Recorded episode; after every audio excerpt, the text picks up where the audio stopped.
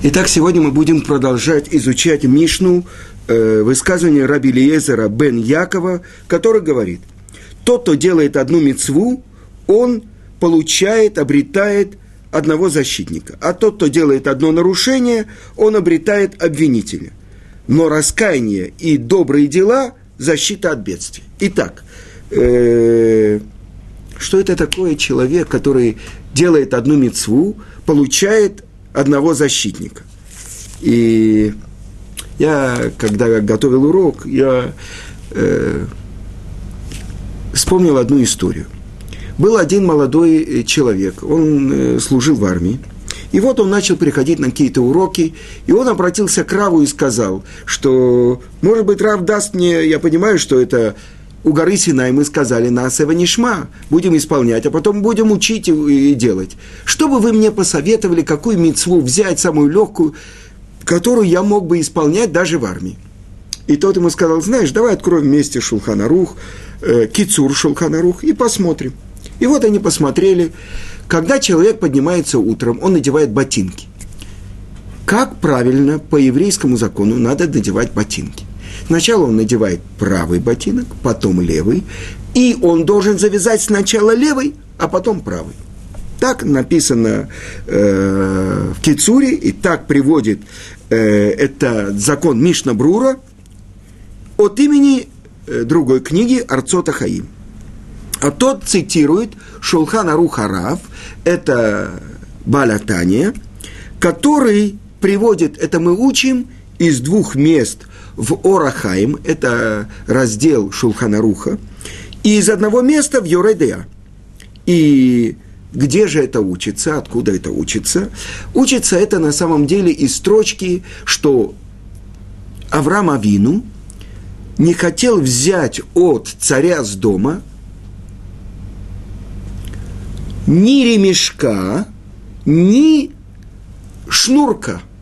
И тогда учат наши мудрецы, шнурок, это говорится, э, э, ремешок, это говорится о ремешке твилин, а шнурок, это говорится о цицит.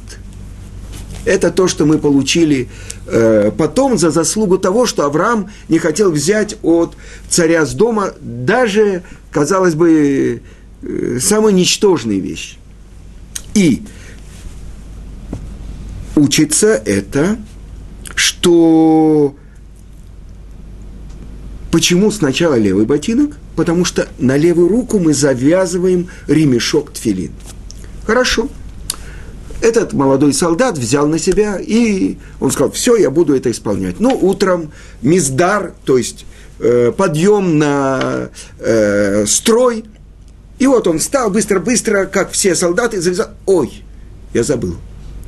И он тогда развязал свои шнурки, снял ботинки, надел правый, потом левый, потом завязал левый ботинок и побежал на строиться. И, конечно, он опоздал.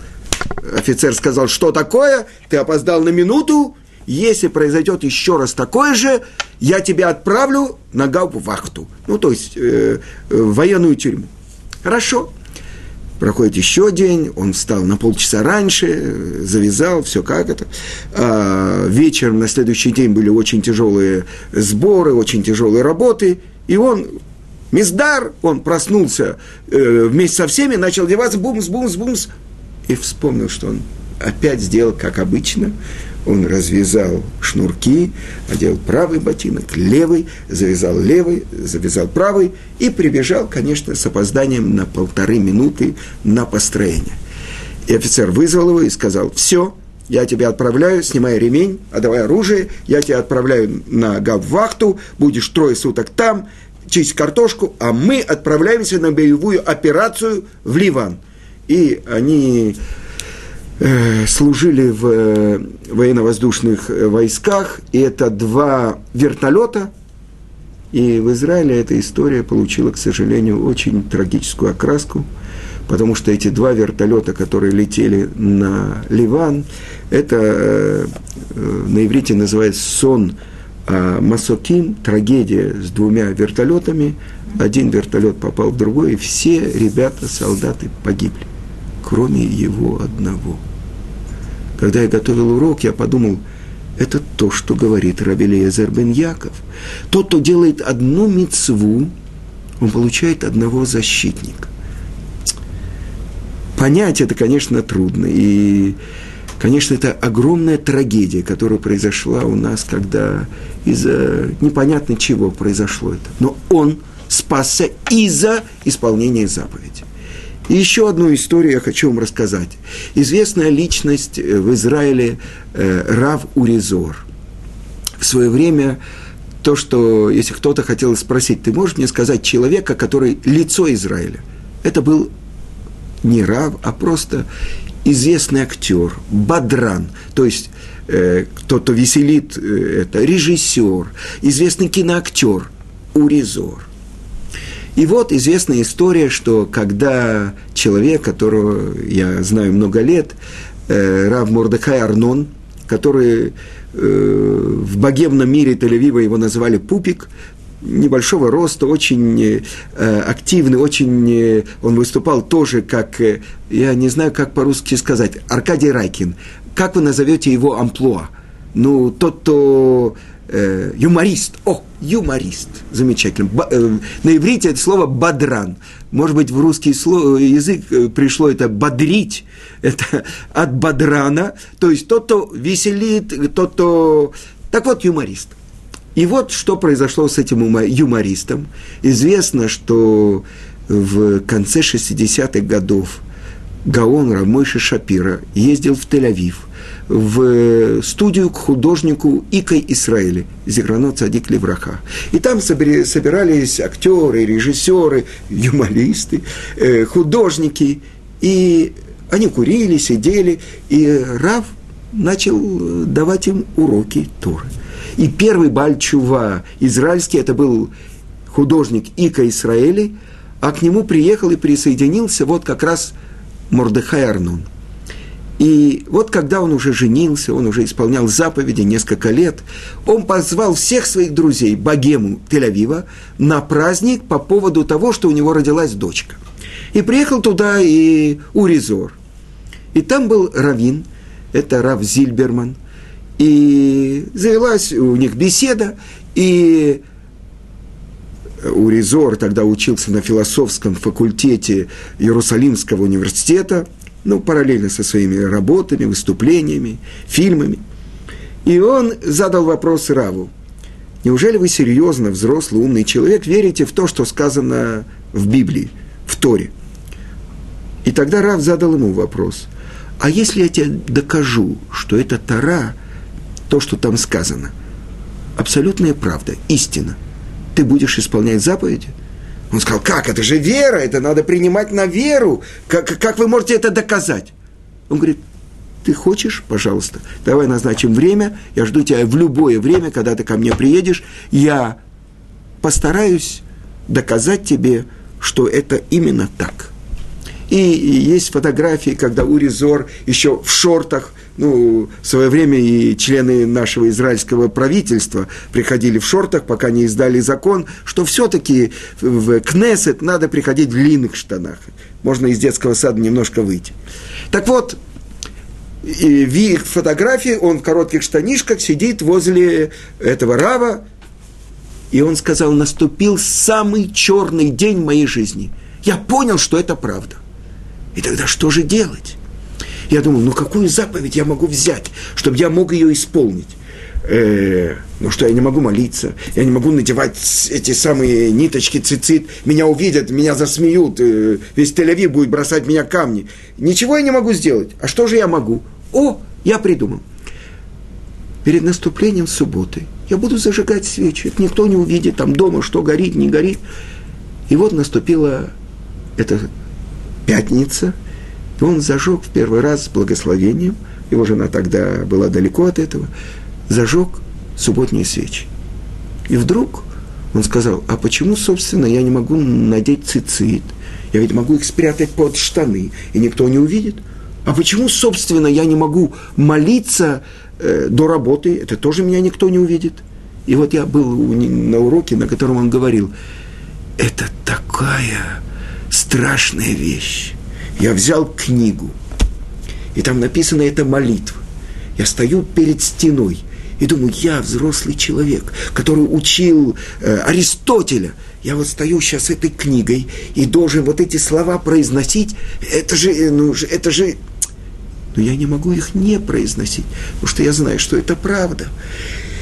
И он произносил эти слова. И на что я хочу обратить ваше внимание – когда он сделал одну заповедь, это то, что сказано в нашей Мишне. Тот, кто делает одну заповедь, он приобретает себе одного защитника. И то, что мы учили раньше, делающий одну заповедь, мы сказали, в этом мире нету платы за заповедь. Но что? Он получает возможность сделать следующую заповедь. И так одна за другой эти заповеди привели к тому, он сказал, ну я должен соблюдать кашрут, но жена его на отрез отказалась. И что он сделал? Он купил маленькую кастрюльку, и в этой кастрюльке начал делать себе яичницу, начал варить себе картошку. Когда его жена увидела, муж варит картошку, да и на ее кухне, она взяла, выбросила все кастрюли, все сковородки, купила Одни сковородки молочные, другие мясные. Одни кастрюли мясные, другие молочные. Муж. И так постепенно вся его семья начала жить по еврейскому закону. Он продал свою виллу в Яфа, переехал в очень серьезный религиозный район в Иерусалиме. Его сыновья пошли учиться в Ешиву, э, он выдал своих, женил двух своих сыновей на двух дочерей его друга, э, известного певца израильского, тель-авивского, жена которого сделала чуву, раскаялась, а тот остался на своем месте. Так вот эти две дочки вышли замуж за его двух сыновей, и я помню, как с моим учителем Равицкаком Зильбером мы были на этих свадьбах, какое было веселье, он рассказывал, что как-то он ехал по Тель-Авиву, Рав Уризор, Кипе и так далее. И вдруг кто-то бибикает, бибикает ему, открой, открой. И он открыл окно. Он сказал, как ты мог такое сделать? Он говорит, что? Ну ты же стал досом! Ты, Уризор! Когда я приехал в Израиль 31 год тому назад, и я должен был пройти профессиональный экзамен у известного режиссера, мимо э, Израиля киноактера Шайки Афира. А я приехал из Израиля, э, в Израиль из Москвы в кипе, в джинсовой кипе, которую пошила мне моя жена и подарила на день рождения еще в Москве. И когда вот Шайка Афир увидел у меня вот эту самую кипу, уже тогда была другая, не джинсовая, э, он сказал, ты знаешь, у нас был друг, он был раматкалем у нас, то есть он был главой, главнокомандующим у нас – Теперь он главнокомандующий у досов, ну, то есть у религиозных. А, тогда часто на стенках можно было увидеть надписи такие «Дрос эд дос» – «Растопчи религиозного еврея». Э, за 31 год в Израиле на моих глазах Иерусалим меняется – так же, как и я меняюсь, потому что от джинсовой кипы я дошел до того, что у меня уже есть большая черная шляпа. Я помню, как в первый раз в жизни я надел черную шляпу в своем районе, нерелигиозном районе. Я думал, все на меня показывают пальцами. Но потом было второй раз, третий раз. Так это выбор, который происходит в жизни человека. Человек, который делает одну заповедь, он получает одного защитника, то есть ангела-защитника. Но у нас еще есть немного времени, и на прошлом уроке я начал объяснять то, что говорил Равлейб Гельфман, Зикранот Садик Левраха, на уроке э, в нашей русской общине в э, Новоякове. Так вот, я хочу вам показать то, что говорит Талмуд по поводу царя Давида. Сказал Равшмуэль Барнахмани от имени Раби Йонатана. Каждый, который говорит, что царь Давид согрешил, ошибается. Почему? И сказано. «И был Давид на всех путях маскиль, мудрецом, и Ашем был с ним». Разве возможно, чтобы Шхина была с человеком, который грешит? И так продолжает и говорит Равшмуль Барнахмани. Каждый выходящий на войну Давида писал разводное письмо своей жене. И приводит Равлейб на том последнем уроке, Равлейб привел то, что Натан, пророк Натан, приходит к Давиду и говорит – приводит ему притчу. Было два человека. У одного человека, у богатого, было много скота, много быков, коров, э, овечек, и баранов, и коз, козлов. А у его соседа была только одна овечка. И он ее кормил буквально из, своих, из своего рта, давал ей сосочкой, кормил, вырастил ее – и вот пришли гости к этому богатому человеку. И что он сделал? Взял эту овцу бедного, зарезал, зарезал его и накормил своих гостей. Что полагается этому человеку? И сказал Давид, Бен Мавету, ему полагается смерть. И тогда пророк говорит, это ты. Это история про Батшеву, жену Урия Хити, который взял Давид – и задает вопрос Равлеев, как так? Разве полагается за воровство смерть? Известный закон по Торе. Если человек ворует барана, режет его и продает, он должен вернуть четырехкратную стоимость этого барана. Если он ворует быка, режет его и продает, он должен вернуть пятикратную стоимость этого быка. Так вот здесь. Овечка, он должен был бы вернуть четырехкратную стоимость, и все. Почему же? Ему полагается смерть, как говорит Давид? И объясняет то, что на последнем уроке объяснил Равлейб, потому что это те законы и эти постановления, которые может издать царь он, сказано в Мишне, в трактате Санедрин, что царь, он прокладывает свою дорогу, даже если она проходит по участкам э, людей и так далее. Почет царя, царь, написано в Торе, Эхадаам, один из народа, Миюхад Шибаам, особенный из народа. Объясняет это Рамбам, тот, кто превращает народ в единое целое.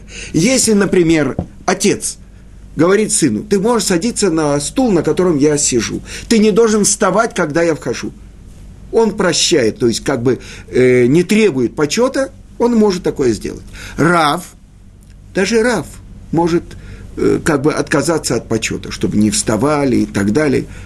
Но царь, ему полагается почет. Он не может э, как бы э, сказать, э, не почитайте меня.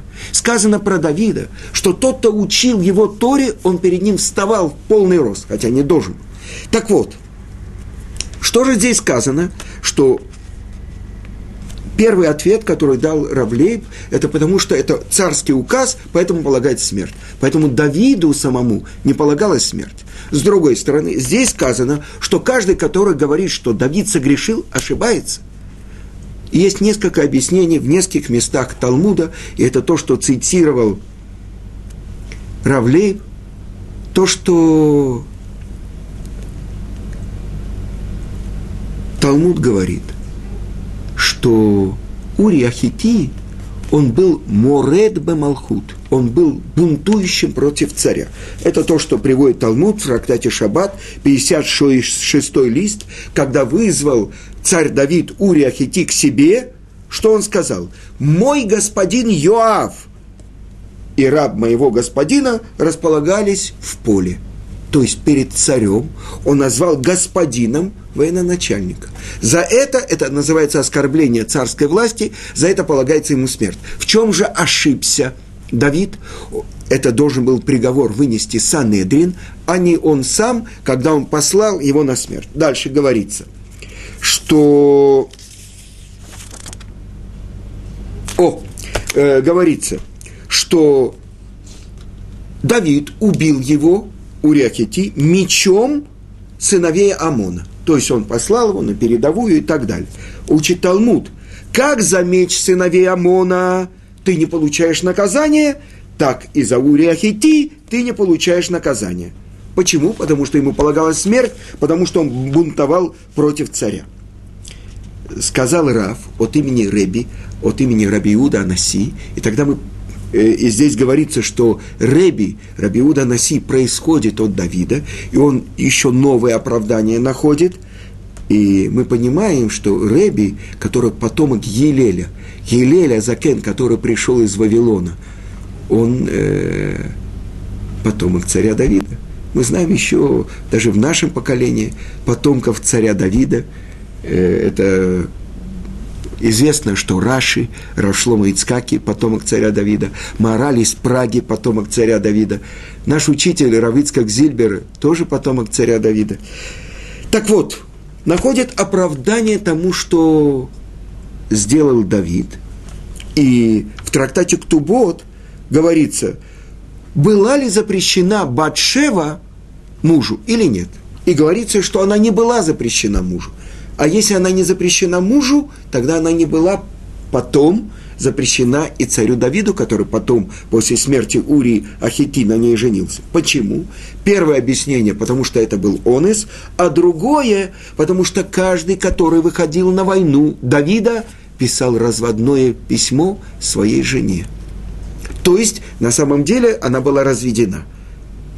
Но это глубокие вещи, о которых он говорил, но то, что я слышал от жены, от вдовы Равлейба Гельфана, то, что она сказала, что за несколько дней до этой субботы он оплатил все свои долги, то, что он должен был э, домовому комитету, то, что он проверил, одна книга одного человека была у него, он спросил, когда в Мацей Шаббат я могу прийти и передать вам эту книгу.